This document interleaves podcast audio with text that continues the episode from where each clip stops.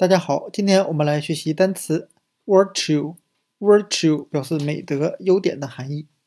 我们可以用谐音法“我求”来记忆单词 virtue。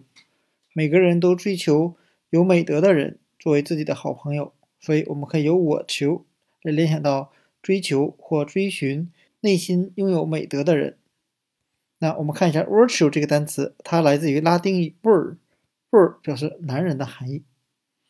那我们可以这样来联想，那对于西方国家，他对真正男人的要求就是拥有美德的人。